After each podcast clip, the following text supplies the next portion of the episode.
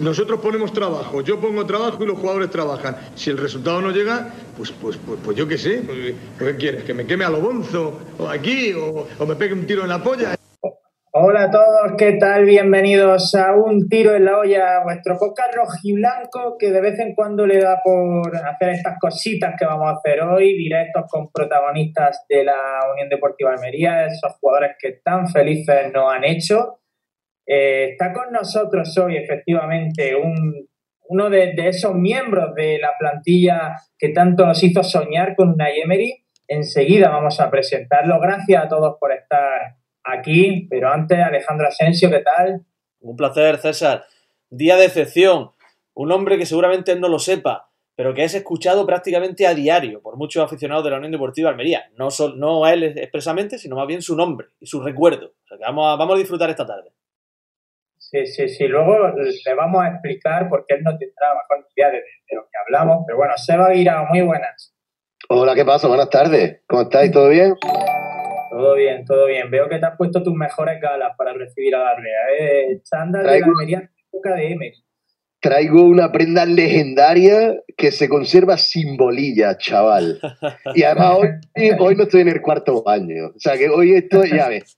Lo me falta afeitar, me ha afeitado un poquillo, pero no del todo. bueno, bueno, bueno. Eh, en fin, tenemos que saludar ya. Hablando de afeitado, veo que conserva el pelo intacto, eh, ese rubio impoluto que casi pelirrojo que le caracterizaba aquí. Gorka Larrea, muy buenas. No han pasado los años por ti, macho. Muy buenas, han pasado pero de largo.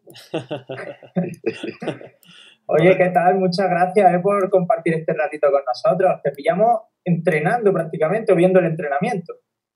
Eh, no, acabamos de terminar el entrenamiento. Yo ahora mismo estoy, estoy en la Real. Me, me he puesto esto negro, pero bueno, está aquí el, el otro escudo. Y sí, estoy de responsable del, del filial de la Real, del, del, equipo de tercera y del División de Juvenil. Y la verdad es que acabamos de terminar el entrenamiento con el, con el C y con el División de Honor esta tarde. Así que encantado de estar con vosotros y de recordar buenos momentos, que eso también se vive, ¿no? Alimentar esos, esos momentos tan nostálgicos, tan bonitos. Así que para lo que, para lo que os guste. O sea que podemos decir que has vuelto a casa, ¿no? Allí en, en Donosti, a, a, tu club, al que, del que siempre has sido, vaya. Sí, soy. Sí, la, Real es mi equipo de cuna, ¿vale? Pero sí que es verdad que me adoptasteis muy bien en Almería, me adoptaron, muy bien en el Levante también. Los equipos en los que he tenido pues, la, la oportunidad de participar, eh, me he sentido súper, súper querido. Así que en ese sentido, ya te digo, tengo diferentes casas ¿eh? y la de Almería es una de ellas y tengo unos recuerdos imborrables.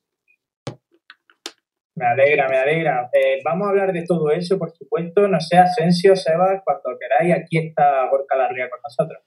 Bueno, es que la verdad que son tantísimas las cosas que se me, digamos que se me hace una, un atasco mental de, recuerdos que tengo de Gorka Larrea, a pesar de que, bueno, su paso fue relativamente corto, una sola temporada, pero siempre se nos quedó, y, empezamos ya fuerte con la primera pregunta, a muchos se nos quedó el mal sabor o digamos el, el que nos hubiera gustado experimentar ese Gorka Larrea en primera división con el Almería.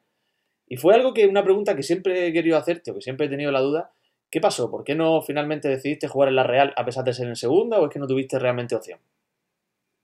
No, yo tenía claro que iba a ser un año de cesión, es lo que, lo que acordamos, y realmente el, el sentimiento fue un poco agridulce, porque iba a decir agua dulce, que es donde vivía, pero bueno, fue agridulce, eh, porque recuerdo celebrar el ascenso con Almería, una celebración, pues eh, yo creo que fue muy bonita, después de creo que eran 28 años sin, sin ascender, y a su vez estaba descendiendo la Real Sociedad, con la cual yo, yo tenía contrato y, y tenía esa vinculación, y entonces tuve que volver a la Real en segunda, o sea, fue celebrar un ascenso para volver a jugar en segunda.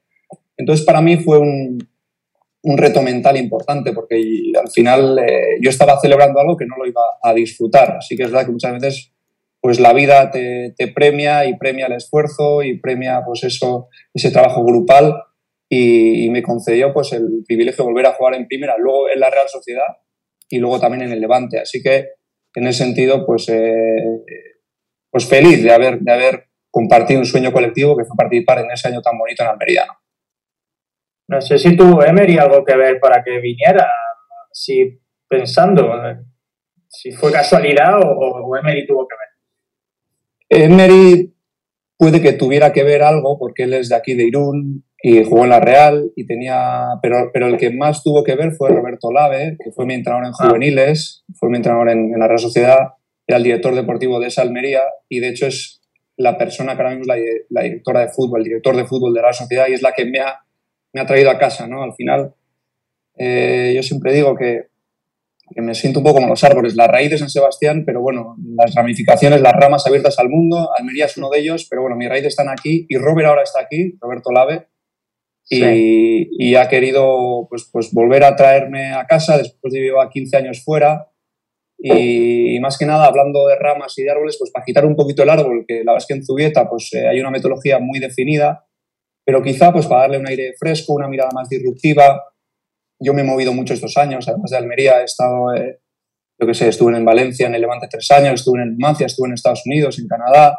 eh, estuve probando con un equipo indio, estuve en Malasia, estuve viajando cuatro años, estuve desconectado del fútbol un par de años y me he podido pues, formar, en, saqué los títulos de entrenador en, en Las Rozas, dirección deportiva, o sea, me he estado formando también y es ahora el momento que tenía las pilas otra vez bastante cargadas para volver a, entrar con ganas en Zubieta, en la Real, y en eso estamos, quitando este árbol y, cimentando esas raíces que, están también muy solidificadas.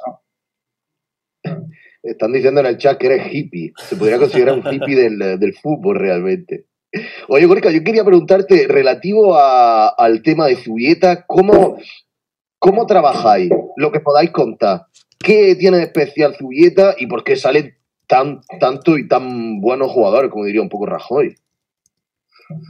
Bueno, eh, necesitaríamos mucho tiempo, ¿vale? Pero por resumírtelo de alguna manera, yo creo que hay un componente cultural, una tradición de cultura guipuzcoana en el cual hay un ingrediente esencial que es la disciplina, el trabajo, el sacrificio, que eso cimenta todo, ¿vale? Y a partir de ahí hay una metodología muy definida y luego hay hay también otro componente de, catapultar, de proyección, de que el primer equipo eh, eh, da oportunidades a los chavales. Está la metodología, está la parte cultural y luego está eh, ese primer equipo que apuesta por esto. Entonces, a partir de ahí se pueden desarrollar muchas más cosas. De hecho, estamos pues, todo el día pues, casi analizando y desgranando y llegando un poco al fondo de, de, mil cuestiones y más hoy en día con la tecnología, con la inteligencia artificial, con los datos, con, con la metodología, pero, pero básicamente eso, eh, no solo lo que estamos haciendo, yo creo que es parte también de tradición, de cultura, de, de, de Guipúzcoa, y luego sí que es verdad que, que se da proyección el primer equipo, los chicos tienen oportunidades. Supongo que tendrá que ver, y termino con esta, supongo que tendrá que ver también un poco esa, esa picailla, como diríamos, con el, eh, con el vecino de provincia, ¿no? Quizás Puede ser, al final es, es, País Vasco, ¿vale? Ellos sí que es verdad que, su filosofía eh, dictamina que no quieren ningún jugador desde que no esté fuera del territorio. Nosotros sí que estamos más abiertos al mundo, pero, pero el 80% es gente de la casa y eso los chicos de aquí lo saben. Los chicos de aquí saben que si, que si sigue una presión adecuada y si tienen un nivel y demás, van a tener esa oportunidad. Entonces eso sí que es verdad que, ese arraigo, ese sentir el escudo, pues se desarrolla con mayor naturalidad y mayor normalidad. Eso se hace de una manera como muy orgánica. Me has llamado hippie, estoy viendo tu color rojo. no, no sé si sabes. lo decían en el chat, es que, es que estaba leyendo el chat, el chat que tenemos abierto de Twitch y me gusta leer de vez en cuando alguna, alguna cosa que pone la gente, que la gente que escribe también son hippies, no te creas tú que son... para, mí es un halago, ¿eh? Para mí es un halago, la verdad. También, ¿eh? No, y, y, tengo, no sé si sabéis, pero yo cuando ascendimos ahí en Almería me compré una furgoneta Volkswagen de hippies, a los hippies. Sí, sí, sí. Y vamos a sacar el, tema, color es, Ah, vale, yo creo que iba por ahí. El color es rojo y blanco por el Almería. Y la sigo teniendo, ¿eh? Yo me casé en con esa boda, fue el vehículo de boda y hoy es el día que hoy no he venido, pero otros días vengo a entrenar con la furgoneta. No la meto a Zubieta para no... Yo ahora mismo tengo una, una función más de responsable y entonces eh, no, no, transmite... Es demasiado hippie, ¿vale? Entonces la, la, parco, la parco fuera y suelo venir andando o en bici pero, pero la suelo traer. De hecho, yo te, te, tengo que confesar, Gorka, que hablando con, con, esta gente fuera de micro, eh, le he dicho que me sorprendía que estuvieras tan ligado al fútbol en la actualidad porque, porque digo, sabía esa faceta hippie y no me, no me habría extrañado que estuvieras perdido por ahí, en cualquier parte del mundo, pasando de todo. Sí, sí. Eh, sigo perdido, ¿vale? Eh, y sigo de alguna manera pasando de todo. Es un poco mi filosofía de vida, un poco que te la sude todo, ¿vale? Pero que te la sude desde la disciplina. Hay una frase de Sesco Spark que dice que la disciplina te da libertad. Pues sí, yo creo mucho en mi libertad. Y de hecho estuve tres, cuatro años viajando. Estuve recorriendo el mundo, estuve, sí, eh, de libertad ya la he vivido. Y ahora necesitaba pues un poco, ¿no? Somos personas también de equilibrio. Sea, necesitaba, pues, pues justo lo contrario, esa disciplina que hablaba, ¿no? Pero sin perder esa mirada, pues, de, libertad, de disfrute. Eh, yo creo que eso es algo que me caracteriza y que va conmigo. Pero bueno, eh, yo creo que en casi toda la vida hay que buscar un poco ese equilibrio y en eso estoy. Eh, recargué las pilas, necesitaba, después de retirarme con 33 años, ahora tengo 36, esos tres años, ya te digo, he disfrutado mucho, he disfrutado mucho, desconecté y ahora la verdad es que me he vuelto a enchufar con, con muchas ganas y yo no concibo hacer las cosas de otra manera. Así que en eso estamos. No, no, es genial. La disciplina te da libertad. Me parece una frase que es que me la voy a marcar aquí a fuego, la voy a escribir en mi pizarra para leerla día a día. O sea, Gorka ya nos está dejando aprendizaje esta tarde. Genial. Eh, es que tu ciudad, Guipúzcoa, yo creo que se presta un poco a, a todo eso, a ese ambiente hippie del que habla, esa Volkswagen California, creo que es, no si no me equivoco el modelo, ¿no?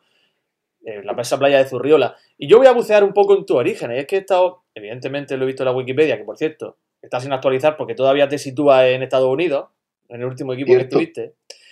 Y, y, pone que, empezaste a jugar en, la playa de la Concha, al fútbol. ¿Eso es así?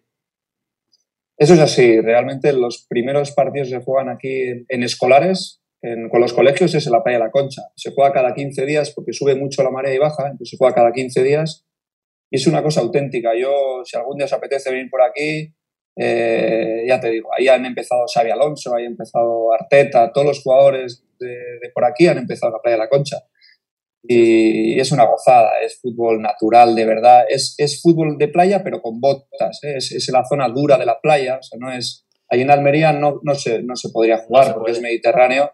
Y aquello, ahí se juega más fútbol playa, pero de, de, de sin, sin bota aquí, es fútbol, fútbol, eh, pero es 7 contra 7, mm, llevamos porterías y demás, ¿eh?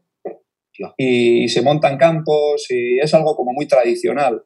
Y te curte, porque además jugamos con un balón mi casa, que es un balón muy duro. Bueno, sí, lo conocemos. Eh, la playa curte, esos balazos en la cara, en el, eso, te curte. Y al final es parte de esa tradición que hablaba. Un jugador que no ha recibido un, balonazo en mi casa en la cara no, no puede llegar a nada en el fútbol. Y voy un poco al hilo y ahora ya le dejo a mi compañero que ha mencionado a Xavi Alonso. Xavi Alonso es entrenador ahora mismo, está contigo, ¿no? Formáis parte del cuerpo técnico. Sí, Xavi Alonso ahora mismo es el técnico del, filial de la Real y está haciendo las muy, muy, muy bien. Eh, estoy todas las mañanas pues, con, este equipo, siguiendo a este equipo y, y, la verdad es que, hombre, ya sabíamos que por su tradición, por los entrenadores que ha tenido, por, por cómo ha visto el fútbol ya como jugador. Él era un entrenador antes de ser entrenador, él era un jugador entrenador ya. Y lo ha tenido, pues, eh, ha compartido esto con Guardiola, con Mourinho, con Ancelotti, con Benítez. Y tiene un librito muy interesante, muy interesante, muy a nivel táctico y está aprendiendo mucho. Estoy enriqueciéndome mucho de su, de su conocimiento, de su experiencia y la verdad es que lo estoy disfrutando mucho. Tiene que tener un porte Xavi Alonso en, como entrenador que no me quiero ni imaginar. Si vestido de corto ya tenía más clase que un colegio, no, me, no, quiero ni pensar en traje en, la banda, como tiene que ser Xavi Hombre, yo en traje no lo he visto todavía porque es más informal, tiene un punto más guardiola, pero sí, ya te entiendo. Eh, de todas maneras, todo trajes tiene sus, costuras, ¿eh? Quiero decir, yo no creo en la perfección de nadie. Así que, pero bueno, pero son hasta las costuras tienen buena pinta. Oye, Gorka, ya. Ah, sin, ha dicho que no lo ha visto, no lo ha visto con traje. A mí me gustaría verlo sin camiseta para ver si tiene aquí los tacos todavía de.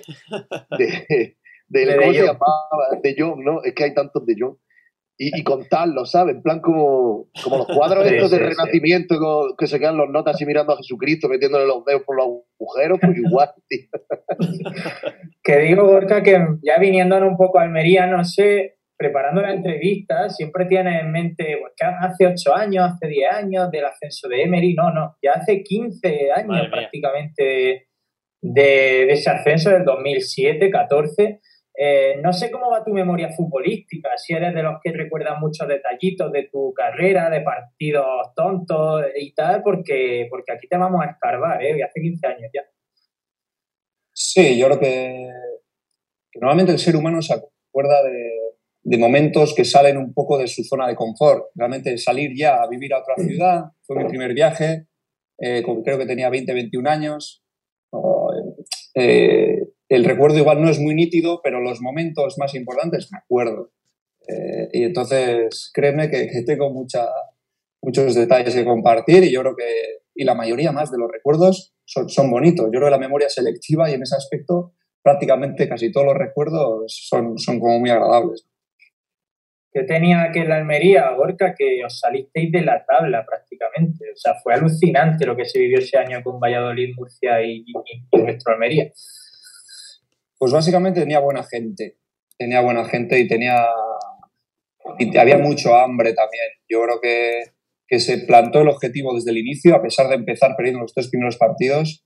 Yo creo que el objetivo estaba muy claro. Recuerdo el primer día, cuando nos reunimos con Unai Emery, nos preguntó cuál es nuestro objetivo, ¿no? Personal, a cada uno, a nivel individual y a nivel colectivo. Y ese día se marcó. Sí, verdad que no se puede, no se puede compartir porque no se puede, no se debe, yo creo extender esa euforia. De alguna manera nos tiramos en el vestuario y veíamos que, teníamos, que éramos capaces de conseguirlo. Y luego sí verdad que el año anterior estuvo cerca, yo creo que, que se había sentado las bases, yo creo que se había asfaltado el terreno y fue, fue pues eso, la consecución de algo que se venía, se venía mascando. Y sí que es verdad que el equipo creía y la calidad individual y colectiva y del staff yo creo que era, era muy alta y se ha visto. ¿no? Yo creo que la trayectoria de la mayoría de los jugadores que estaban en ese equipo pues ha sido, ha sido exponencial desde, desde aquel ascenso. Hablamos de, no sé, pues, de Bruno Saltor o Caluche o yo qué sé, no, quiero nombrar a más, del mismo, de los mismos técnicos. Ahora mismo, pues una y media trayectoria que ha tenido, el mismo, su segundo, Pipa Calceo, que está ahora mismo en el Ibiza, todo, Jordi, que era el preparador, estuvo en Real Madrid, en Atlético Madrid. Yo creo que se vio que, que había buena gente. Y luego sí que es verdad que había muchas ganas, la ciudad quería, la ciudad tenía, nos hizo un poco eh, partícipes de, ese sentimiento de querer ver al equipo en primera y, fuimos cómplices de todo ello. El único que lo ascendió mucho en su calidad laboral quizás fue Alfonso García, ¿no? O sea, no, tenía la pregunta preparada, pero me ha salido así, César, lo siento. Que, te refieres a que no fue a más de eso, ¿no? Que se quedó en la almería. Su trayectoria no fue... Sí, sí, sí, sí.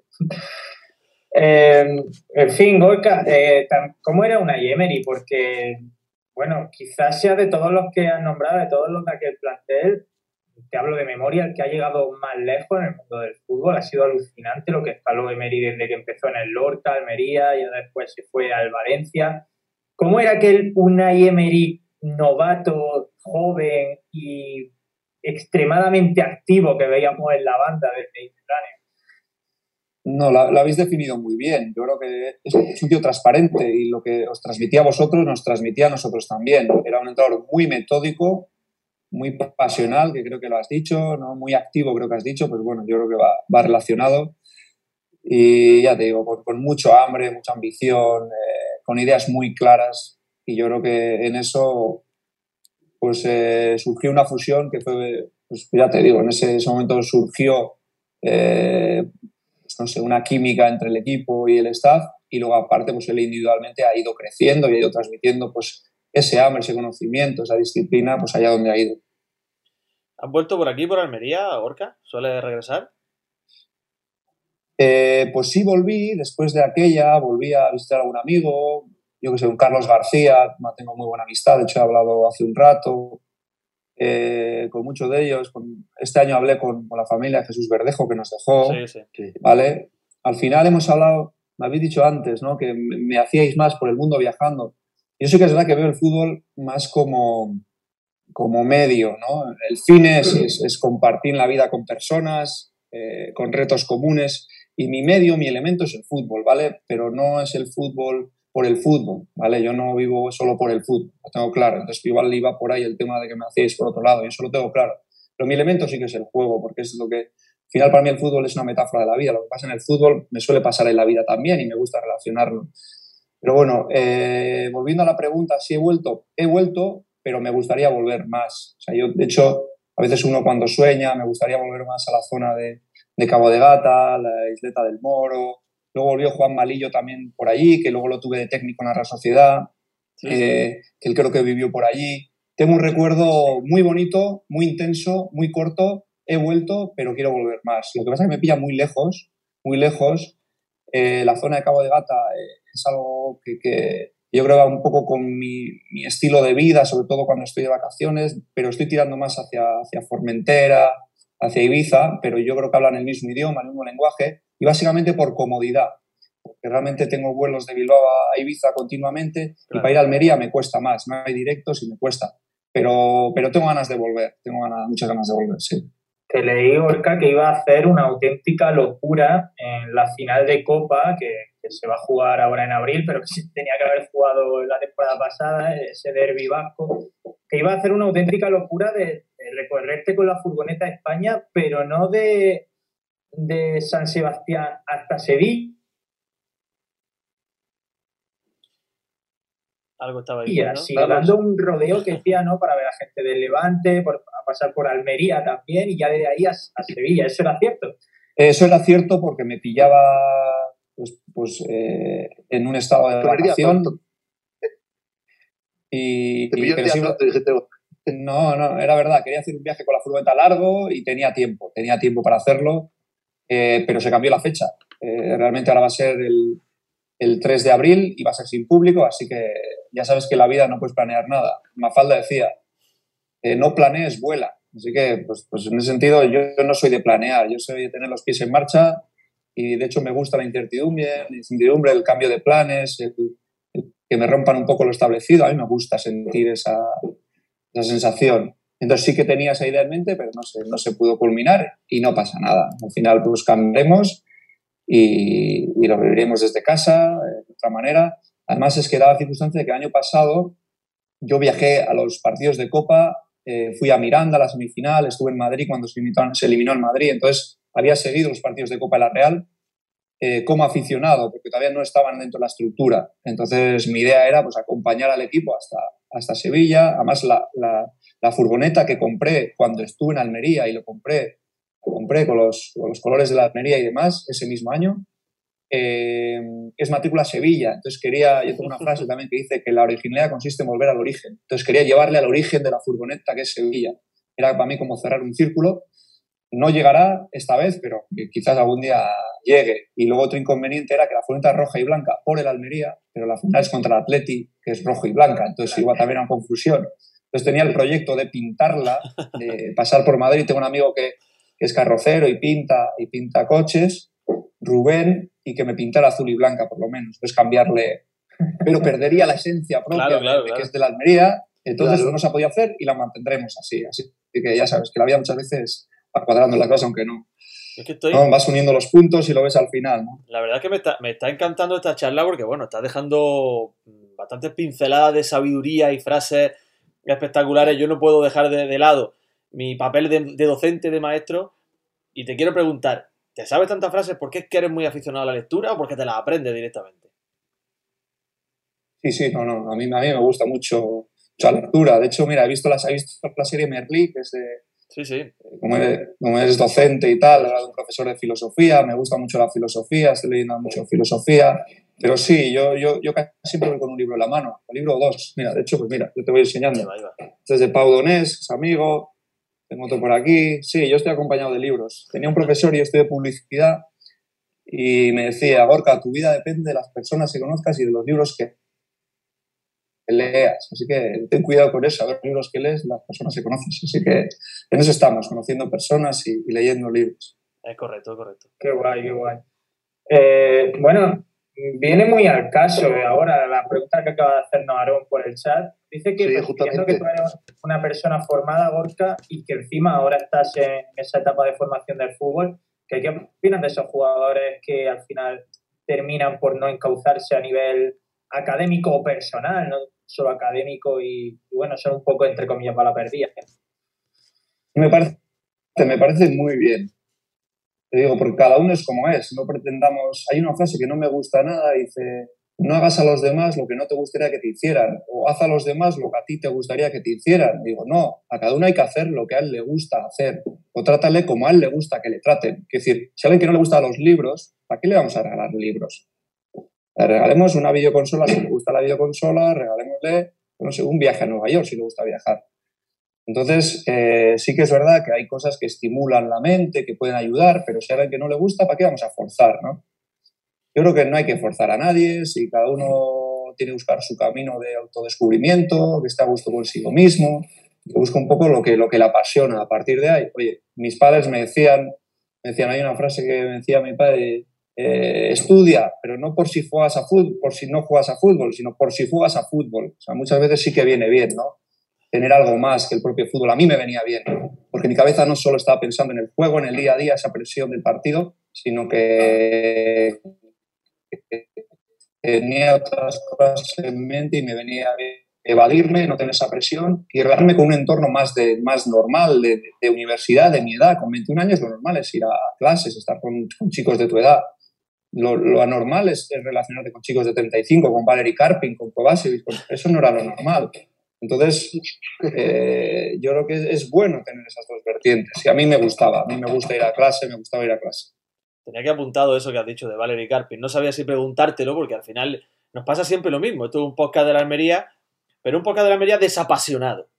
Eh, y, es que va un poco en relación a lo que, a lo que estás comentando. Eh, quizá el fútbol desapasionado es un fútbol que se disfruta mucho más, fuera de lo que es de lo, de, sí, del fanatismo.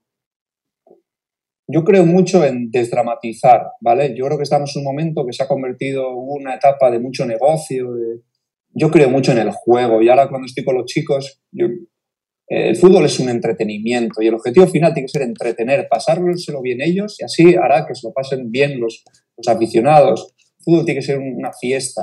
De hecho, el entrenador del C, antes de ayer, yo suelo apuntar las frases que dicen los técnicos, luego hablo con ellos, le dijo a los chicos, esto es una fiesta, estaban haciendo muy bien una tarea, ostras.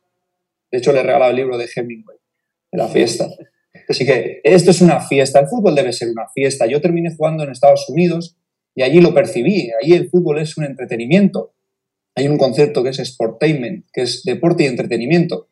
Y aquí pues tenemos como demasiada presión, que si los árbitros, que si el negocio, que si no juego no tengo un contrato. Hay que desdramatizar. Hay gente que el lunes o va triste al trabajo porque ha perdido su equipo. A ver, hay que ser pasional, hay que vivir las cosas con pasión, pero vamos a desdramatizar, que no es más que un juego, que es un deporte, que, oye, que se puede ganar y perder, que hay que celebrarlo, que hay que vivirlo, pero, pero hasta cierta, cierto punto. Se tiene a, a los jugadores de fútbol como exponentes de, de, todo, de qué opina de la pandemia, de qué opina de, de oye, de, política, oye, estos chicos vamos a...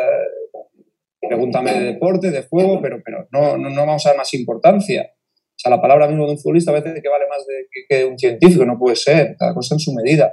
Vamos a desdramatizar y vamos a disfrutarlo, ¿no? Esa es mi manera de verlo. Todo el mundo tiene algo que enseñar, ¿verdad? Me está recordando mucho tu filosofía un poco a, eh, otro entrenador relacionado contigo, que es Juan Malillo. No sé si ha influido en algo en ti, Juan Malillo. Mucho, mucho. De hecho, yo aprecio mucho a, Juanma. A Juanma. Eh, mantenemos el hilo eh, fue mi entrenador aquí en, la Real Sociedad, en Almería no, pero, pero la Real Sociedad fue mi entrenador una temporada y mantengo el, vínculo con él. Él, es, él es otra, otro nivel, ¿eh? ojo, ojo, ojo. Juanma es... Pero, pero rescato parte de sus ideas porque yo soy mucho más simple. Esta persona es una persona que profundiza mucho, muy reflexiva, pero llega a profundidades que yo no soy capaz. O sea, yo lo que hago es copiar cosas que dice él y me las quedo, las apunto y, yo fácil, cortita y al pie. Yo no soy capaz de, reflexionar y llegar a puntos eh, los que llega Juanma, y es otra, otra historia. Pero sí que, sí que respiro un poco cosas que, que respira él, ¿no? ¿Te refieres a, todo en general, a la vida en general o solo al deporte en particular? A todo, ¿no? Eh, casi que a todo, ¿no? Yo creo que tiene una filosofía de un poco estoica, ¿no? Muy, muy, muy de el, él es un tío muy práctico, muy de... Y luego que, a nivel de juego, él, es juego puro y duro. Él está como un poco aislado de lo que es el negocio y él piensa en juego, en táctica, en casi... El, para él el, terreno de juego es un tablero de ajedrez prácticamente, ¿no? Y cree mucho en las relaciones personales, con el jugador, con los técnicos, no tiene horarios.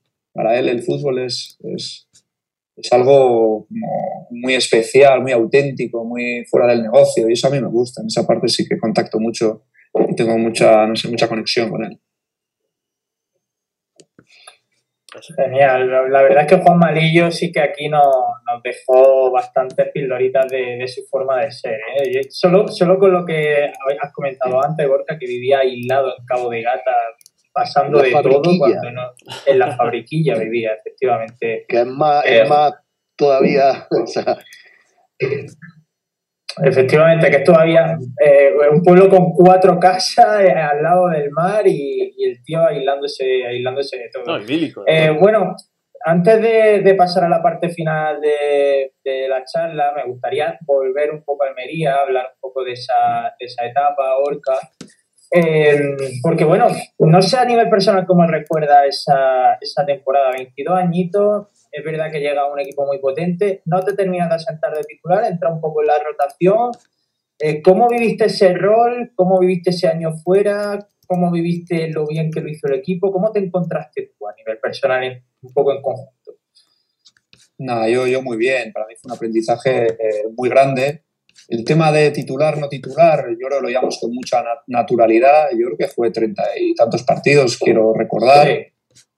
Eh, y ya te digo, eh, yo quiero desmitificar el, rol del titular, suplente. Yo creo que cada uno tiene que asumir, aunque sean cinco minutos, pueden ser cinco minutos muy importantes. De hecho, el gol que, que, más me recuerdan, la jugada que más recuerdan es, es, contra el, creo que el Murcia.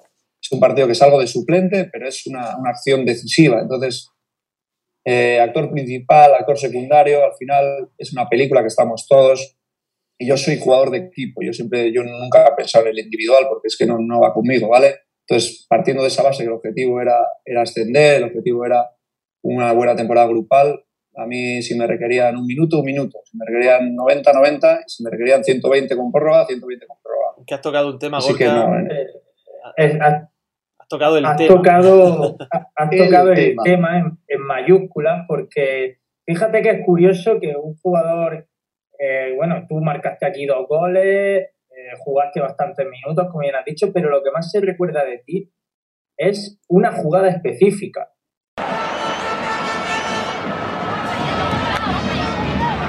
Los equipos de la parte alta de la clasificación empatan. Lo hizo ayer el Valladolid, lo hacen hoy Real Murcia y Almería. Centro de Gorka Larrea, Fernando Soriano.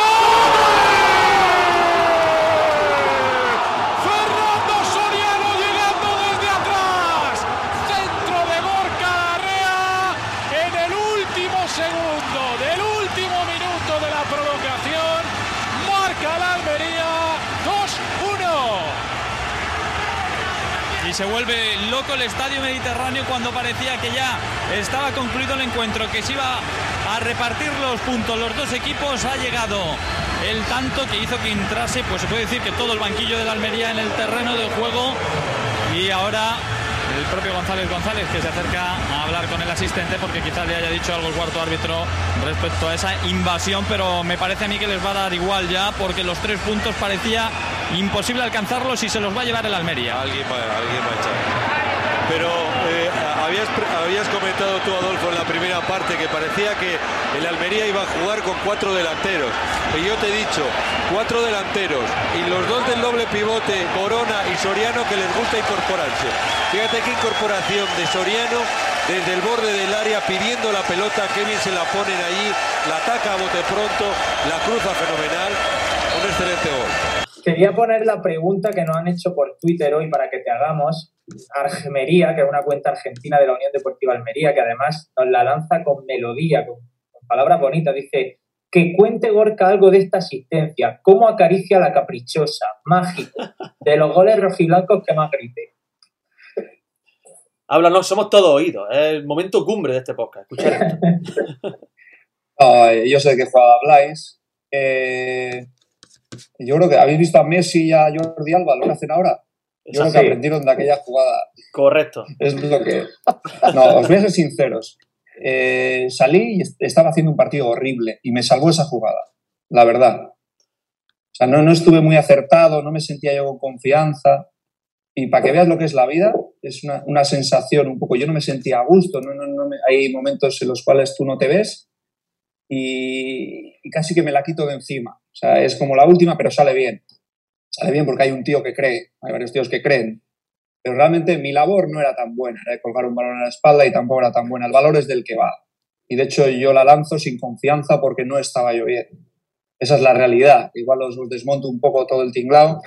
No, y no, al- realmente al- ni Messi, ni Messi ni Jordi Alba han aprendido de esa jugada. Y yo no recuerdo no, no estar, no estar muy, muy, muy, con mucha confianza. Pero bueno, sirvió, sirvió para algo muy bonito. Era un partido muy importante contra el Murcia, para seguir ahí arriba. Recuerdo que era el domingo a las 12, Canal Plus, que luego además nos daban un par de días de descanso. Recuerdo irme a Londres después de aquello a celebrarlo y que, que, bueno, que la unión que se hizo yo creo que fue algo, un momento crucial. Hay momentos en la temporada que son como muy importantes y metas delante que pases y dices, ostras, esto va en serio y ese momento fue uno de ellos, ¿no? Entonces, pues bueno, pues, pues feliz de haberlo compartido con todos, de haberlo vivido, pero, pero en el backstage os digo que, que, no, que, no, que no estaba yo muy bien y que no, que no me veía muy bien antes de esa jugada. Bueno, el... Ah. dale, dale, dale, César. Sí, no, digo que me ha, me ha sorprendido que te acordaras de, de que era en Canal Plus, porque a nosotros como aficionados, o al menos a mí, me gustaban mucho los partidos en el Plus, porque los veía con mucho glamour. ¿no? El Plus ha elegido a la Almería. No sé si esa tontería también se extendía a los jugadores, Corca. Sí, sí, claro que sí. Además era una época en la cual el Plus elegía y normalmente intentaba elegir partidos atractivos. Sí. Entonces, partidos que elegía la Almería, normalmente salían partidos eh, como muy vistosos, planteamos un fútbol, yo, un fútbol yo creo muy, muy alegre, muy ofensivo. Recuerdo otro partido contra el Salamanca que también, también emitieron. Luego hubo tres partidos de temporada que nos quedamos con siete jugadores y el portero. O sea, fue una temporada de partidos como muy, muy, muy llamativos de alguna manera. Y ya sabes que al final las audiencias mandan y, y, y les recuerdo, recuerdo muchos partidos el domingo, que yo creo que nos venían muy bien porque físicamente estábamos bien, hacía mucho calor y los rivales a las 12 del mediodía ahí se asaban. Se asaban y no eran capaces de aguantar el partido. Además, contra el, contra el Salamanca nos quedamos con 10, casi media parte. Sí. Media parte. Y, y aguantamos y metimos un 3-1 al Salamanca con 10. O sea que, Sí. es decir, físicamente estábamos muy bien y un equipo que está muy compenetrado. una cosita. Lo teníamos así, es muy clara, sí. No te quiero. Perdona por interrumpirte, que quiero escucharte. Es que el problema es que la, la aplicación que estamos utilizando tiene un tiempo límite y tenemos que generar otra reunión para poder seguir eh, disfrutando de esta tarde. No sé si te parece que, que cortemos esta y te pasamos el enlace enseguida. ¿Te parece bien? Me parece genial. Venga, pues vamos a ello, porque si no vamos a dejar a la gente en ascuas. Bueno, ya tenemos aquí de nuevo a los compañeros. Tenemos a Gorka, cambiado de sitio, ahora no aparece arriba a la izquierda.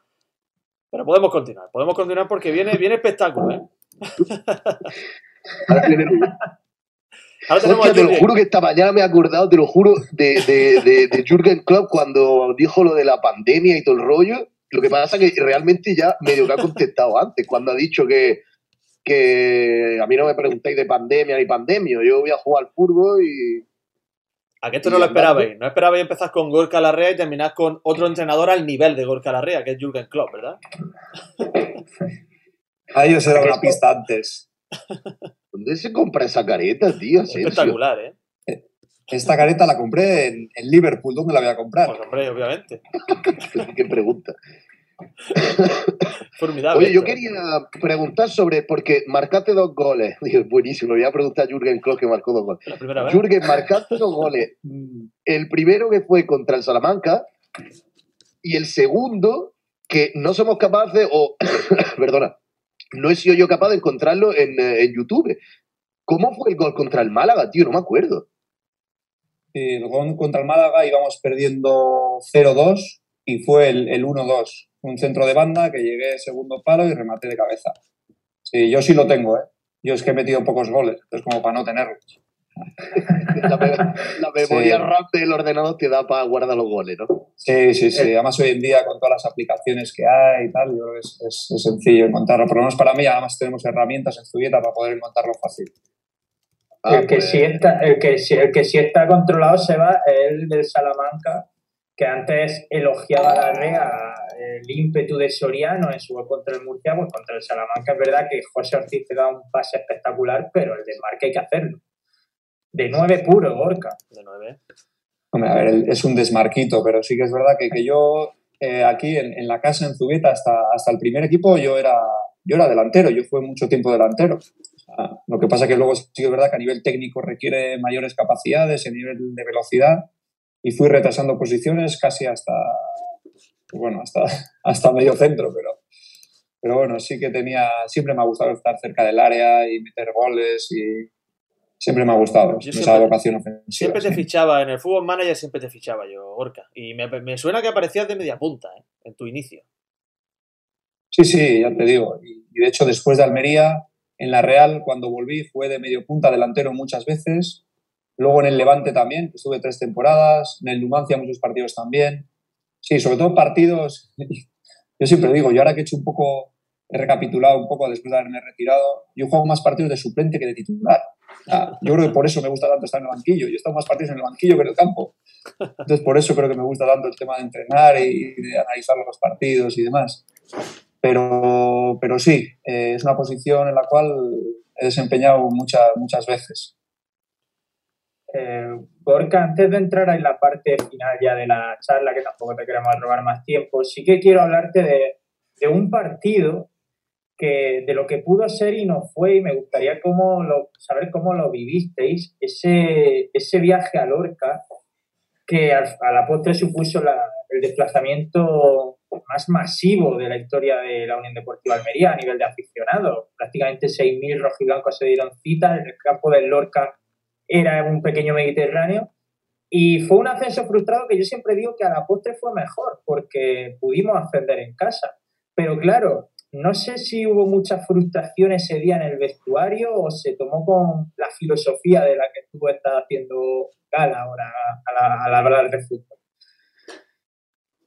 Pues no, no sabría decirte cuál fue el a nivel de, sensaciones de vestuario. Yo entiendo que, que, estaríamos frustrados. Yo recuerdo aquel día mucho, mucho calor, mucho calor. Sí.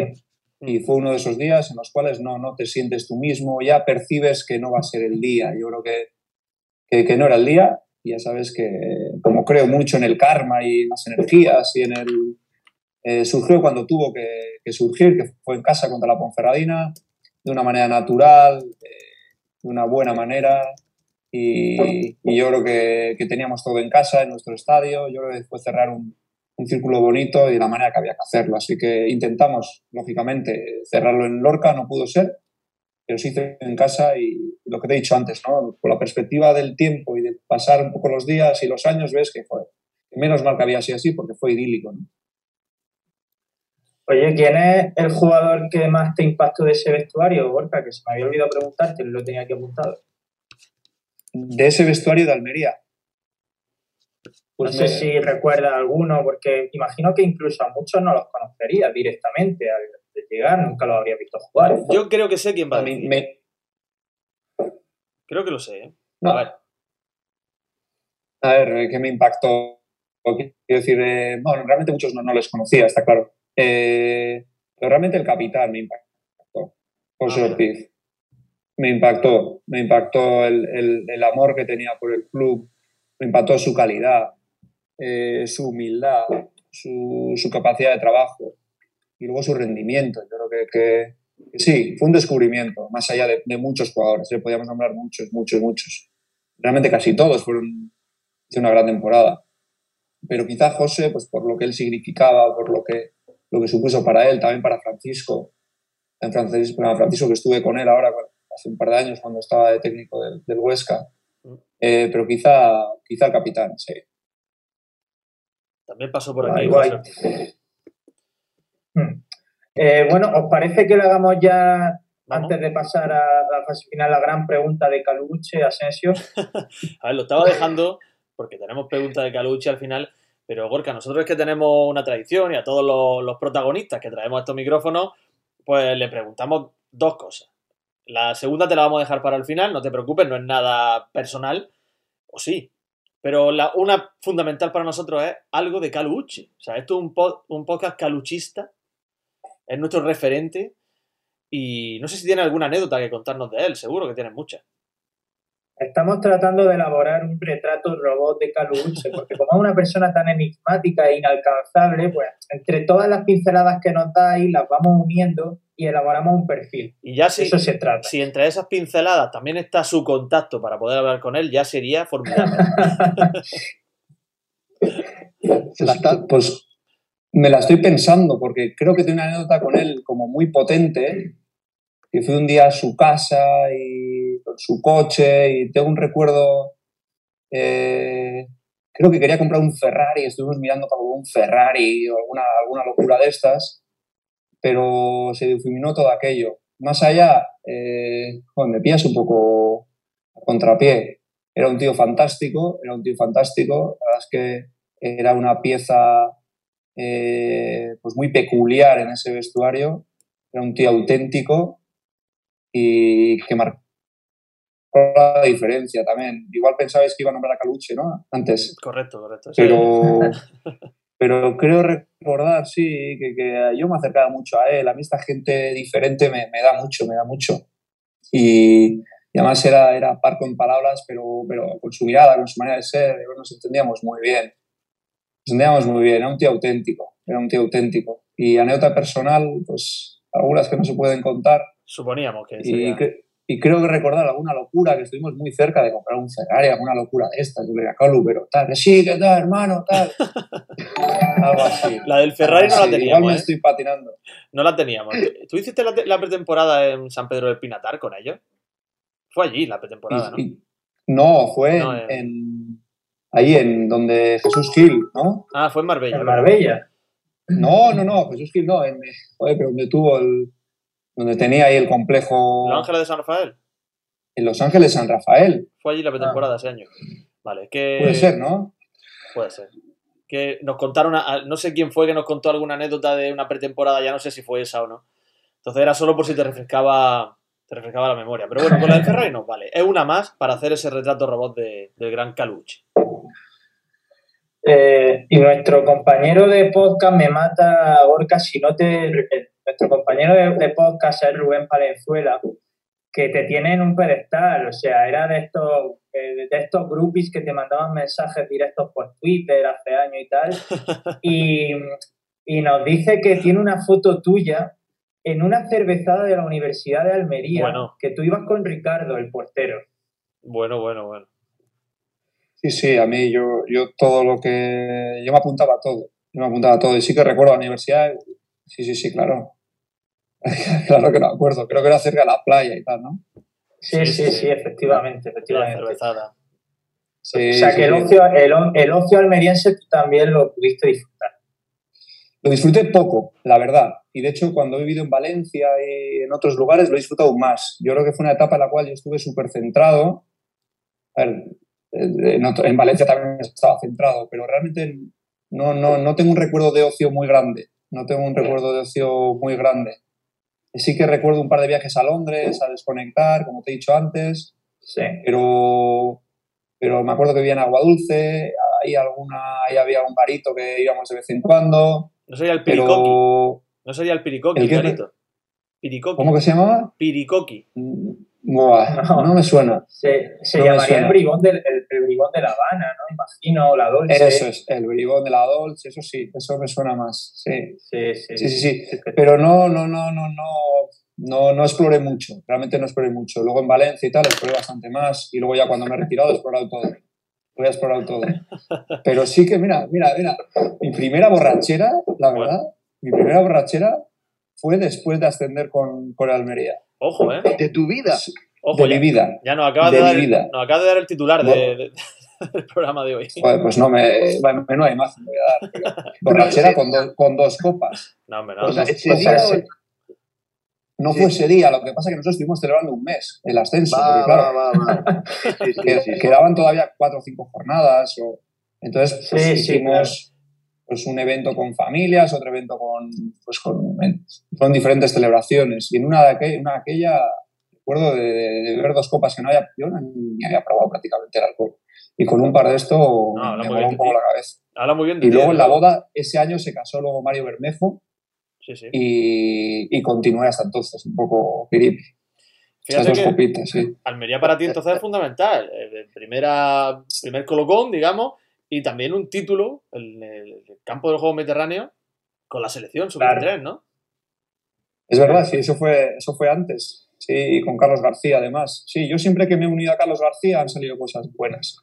Ahora está de técnico ahí con Jordi Cruyff, he hablado con él, que no sabe si va a seguir en China, igual Jordi Cruyff va a Barcelona. Y sí, yo siempre he hablado con Carlos, yo creo que ahí me gustaría volver a compartir vestuario con, con Carlos. Ya te digo, ganamos juntos el, el- el Europeo Sub-16 con España también, Sí, sí, sí. con Fernando Torres, con Andrés Iniesta. Con Antonio Puerta. Y siempre que he compartido vestuario con él han salido cosas buenas. Y luego, además, siempre que has tenido un equipo en Almería, creo que había un vasco por ahí. Eh, creo sí, que sí. Emery, Gracia también, Maure- no sé si antes también. He mencionado a Antonio Auregui. Puerta de otra cosa. Auregui. Uregui. O sea, el, el punto Claro. vasco almeriense siempre, siempre sí, ha dado sí, buenos sí. resultados. Así que, Sí, bien. sí, sí. Ah, Siempre digo Hablando que de- dobla el mapa y se junta y al final hay algo que... Sí, sí, te lo digo en serio. Una vez, una vez hablando con unos amigos, eh, estando allí, se lo dije, se lo conté. Y sé, es que hay, hay algún punto que toca al final. Es que yo, yo, yo Entonces, veo muchas hablando- similitudes en la- entre la gente de, de- de allí, de, de- de Donosti, y la gente de Almería, digamos como la, el trato que tienen hacia el foráneo. Yo veo muchas similitudes. No sé si tú lo compartes conmigo eso. Sí, sí, puede ser. Eh, yo allí me sentí como en casa, me, digo, me invitaban eh, Jesús Verdejo, que, que- que en paz descanse, me, me llevaba a todos los sitios, a su casa, me invitaban, me llevaban a un sitio, a otro. Yo sí que es verdad que estaba muy abierto a todo eso. Yo cuando, cuando salgo de casa intento ser partícipe de, de lo que se vive allí, de intentar ser uno más, de- y sí que es verdad que, que me, me adoptaron, me adoptaron. Intento hacer lo mismo aquí. La verdad es que a mí me gusta cuando venís aquí, pues oye, intentar haceros partícipe de lo que, de nuestra cultura, de nuestra manera de vivir, de- es la manera que tengo yo de, de ver la vida. A ver, Akeche, como dice Aaron por el chat, es el vasco del ascenso de, de este año. Siempre hay uno, pues este año va a ser Akeche. Y vamos a pasar enseguida a, a un verdadero o falso rápido que te hemos preparado, Borca, un jueguecito, pero no puedo dejar de leer este mensaje que acaba de llegar por el chat de José, que dice imagen mítica, la rea en calzoncillo, camiseta interior de tiranta y chapela celebrando el ascenso por el césped. Sí, sí, la chapela era el, era el elemento que es el elemento que caracteriza aquí cuando, cuando hay un campeón en el País Vasco. Eh, lo hice en Almería, cuando ascendimos con el Levante también lo hice, cuando hemos ganado un campeonato. Sí, es un tema mío que, que representa un poco pues, de, de dónde vengo. ¿no? Y, y lo de quedarme pues, sin ropa yo creo que, que fue circunstancial. Yo creo que el- salió mucha gente al campo y querían, querían material deportivo y oye, hay que ser un poco des- desprendido. Eso me faltó que se llevan los camoncillos. No disguste. Tío, esa otra, esa, no foto, tenía... esa foto no la podemos encontrar en internet Pues, tampoco. Creo que está en el centro de interpretación de la Plaza Vieja. Creo que está Gorka Larrea en calzoncillo, ¿eh? Sí, en el centro andaluz de la fotografía. No, no, no, en el centro de interpretación de la Alcazaba, de, que está la Plaza Vieja. Bueno, de, de la cultura almeriense, que está allí. Me parece que Ah. No, No, no os perdéis tengo- mucho. Yo tengo esa foto en, en un libro, no sé si en el de Ángela Cien o en el del ascenso de yo no sé qué, pero la, la foto es mitiquísima, tío. Sí, sí, la foto es mítica. Eh, Cabrera también se quedó en calzoncillos, lo tengo muy fresco en la memoria. Creo que fueron los dos strippers de, del ascenso ese día.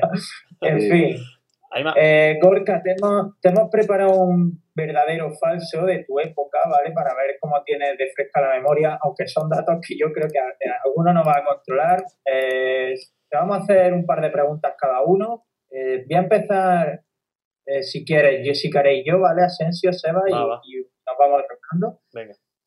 Te voy a hacer una pregunta porque ese año compartiste vestuario con jugadores que a la postre han sido míticos aquí en, en Almería, pero entre ellos los cinco que más partidos han jugado en la historia del club. ¿Verdadero o falso?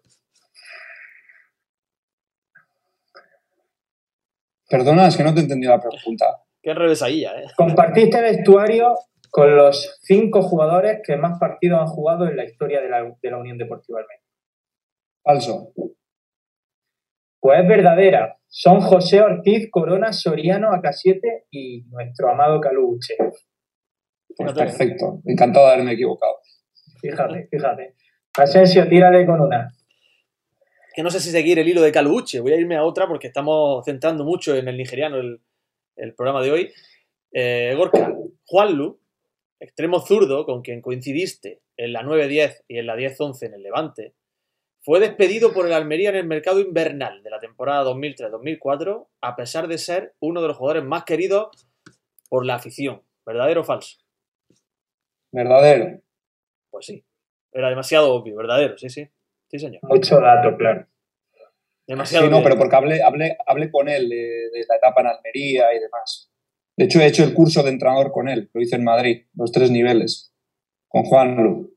Sí, Ojo, que Juanlu zurdo recordado con mucho cariño aquí. ¿eh? es verdad. Sí, sí, y os tiene mucho cariño también. ¿eh? Es recíproco. Va, Seba. Me toca. En el partido de tu primer gol con el Almería, el 3-1 al Salamanca, el tanto visitante fue anotado por Bruno en propia puerta. ¿Verdadero o falso? Verdadero. Correcto. Yo, eh, oye, Gorka acierta mucho más que tú, ¿eh, Desde luego, desde luego. Grande J. Uda, por cierto. Eh, J. sí, J. grande J. Uda es que que se acaba de suscribir a Exacto. a Utelo. hay que explicárselo a Gorka. Eh. Eh, Gorka, vamos con, vamos a hacerle una más cada una, ¿vale? Y, y- y terminamos, Gorka, eh, la mía va de Albert Cruzat, siempre impulsivo, el pequeño extremo zurdo, fue el jugador más expulsado de aquella temporada. ¿Verdadero o falso? Falso. Falso, efectivamente. El jugador más expulsado de Almería fue Mané. Lo echaron cuatro veces ese año al. Y porque no le podían expulsar más de una vez por partido. y Si no lo expulsaba. es que en un partido por lo menos le sacaron siete amarillas, parecía balonmano eso, tío. No, pero fue, incre- fue increíble, hablando de Mané, el penalti que Sí, le sí, pitan a cuatro metros del área contra el Cádiz, Sí. ¿no? Mm. Sí, Iglesias Villanueva. imagen El, el histórica, cuarto eh, partido, la- El hermano del actual ¿sabes? Iglesias Villanueva, que es árbitro de segunda. es increíble. Sí, sí. Bueno, eh, Eh, ¿me toca, César? Sí, venga, elegid una cada uno y. Venga, voy a elegir esta, tirando un poco más por lo serio que por la comedia. Eh, tu única expulsión, Gorka, en aquella temporada, eh, tan recordada por nosotros, la del ascenso, fue en la jornada 15, en el empate a 2 en Pucela. No, en Ponferrada. Correcto, muy bien, muy bien. Falso, exactamente. Pues, es- sí, además fue por un. Eh, era un córner, lanzaron. Yo estaba de último, lanzaron largo y, y me ganó la posición Rubén Vega y lo derribé. La verdad es que la primera parte, además. El minuto 38, Bien, ¿no? Un partido Y luego terminamos ganando. ganando 1-0 con gol de penalti de Mitchell, creo. Correcto, muy bien, muy bien. viendo tus Y salimos a celebrarlo luego. Viendo tu, viendo tus datos, sí, hasta, por lo menos hasta que llegaste al Numancia ha sido la única expulsión de tu carrera. Sí, sí. Y, y en el Numancia me expulsaron. Sí. No, en el Numancia pone que no, pero ya no sé si en tu periplo Ah, norteamericano. no, no, no, no, no, fue la única, yo fue la única. Sí, y nunca me han sacado una tarjeta por, por decirle nada al árbitro. Eh, evidentemente le he dicho muchas cosas al árbitro, pero nunca me ha molestado por, Pero, por nada de... Sí, pero todas muy bonitas y muy bien expresadas, entonces no se considera un insulto. eso es. Sí, no he pasado esa... Igual vez sí la ha pasado, no me han pillado, pero realmente nunca me han molestado. Claro, tú a un árbitro le dices la disciplina te hace libre y no te puede expulsar un árbitro por eso. No, yo le- les he dicho de todo, pero, pero nunca me he pasado, por lo menos, eh, y les decía muchas cosas. Créeme que me a mí Claro. me venía bien para mantenerme en el partido. No, claro. En fin, Seba, la última verdadero falso para Gorka que lleva 4 de 5 de momento. Yo voy a tirar por, eh, por lo cómico también un poco random. Eh, Gorka, tienes la peor ratio gol por minuto del equipo en la liga, en la liga 06-07, ¿vale? ¿Se entiende? ¿Verdadero o falso? Eh, no, es falso. Es falso. ¿Por De- qué? La ¿Del la equipo? ¿De la Almería? Westerveld Sí. tendrá peor. No, no, No, y- y- ¿El qué, perdona? Sí, ¿cuál es la peor? O sea, eh, tienes la peor ratio gol por minuto. ¿Es verdadero o es falso? Es, es falso. ¿Por qué lo crees? Porque creo- entiendo que hay otros que, se- que han hecho mecho- menos goles en más minutos, ¿no? Es falso, efectivamente, porque hay cuatro, hay cuatro que están eh, en, esa clasifica, en esa clasificación por encima o por debajo de ti, eh, no sé cómo quiera entenderlo, Alberto, que no nos acordábamos, a César y yo antes de empezar, luego al verle la cara, y eso sí, pero no hemos dicho, Dios, tío, hombre, canario. jugó tantos minutos. Claro. Sí, sí, Canario. Jugó mucho. Cisma, Domingo Cisma, AK7 y Soriano. Esos cuatro tienen peor ratio. Pues sería el peor año de AK7 como materia voladora. Sí, sí, También sí, jugó sí, muchos minutos. Tampoco era tan malo. En fin. No, no, no. Por eso he dicho que es cómico, por eso he dicho que es una pregunta. A ver, la pregunta, tú sabes. Y ya te, te tenemos que hacer la última que le hacemos siempre, una es la de Caluche. Gorka, te hemos dicho que dejábamos la última para el final. Me voy a permitir el lujo de hacértela yo. Sí, sí, sí, por favor. Y es, eh, no sé cómo tendrás la memoria de fresca, pero siempre pedimos a nuestros eh, protagonistas que nos recomienden un bar que a ellos les gustaba de Almería. Difícil esto. Vale, yo iba mucho al Marcelino. Al Marcelino, que no sé si. En agua dulce. que ¿no? estaba en Agua Dulce. Sí, sí, sí, es mi bar favorito de Agua Dulce, todavía hoy está, el Marcelino. Y había un, un metre que era, era el Messi de los metres. Era un escándalo. Y a un solomillo a la miel. Un solomillo a la miel. buah. Que ya te digo, para mí era un plato. Un plato, si ganábamos, me lo, El solomillo lo a la miel. regalaba a mí mismo. Ojo que Sí, eso, solomillo también, a la miel. Eso también vale como titular, ¿eh? Cuando ganábamos me comía un solomillo a la miel en el Marcelino de agua dulce. Sí, sí, Marzavela. Sí, sí. Y a mi familia que venía les encantaba también. Sí. Me ha encantado y me ha hecho mucha ilusión, ¿eh? porque yo vivo en Agua Dulce, Urca, y, y es que voy mucho. O sea, que me ha gustado tu... El, el Marcelino está en el, bule- en- en el propio Boulevard, ¿no? En la, Eso es. ¿no? Sí, Sí, está en la avenida principal, al lado del parque municipal. correcto. Entonces estuve hace poco y me comí un solomillo a la miel. Es que estaba haciendo memoria. Muy rico, es verdad, sí, sí. Es cierto. Pues este ya se han pasado años. ¿Cuántos años habéis dicho? ¿15? 15. Y siguen haciendo, pues ya seis solomillos.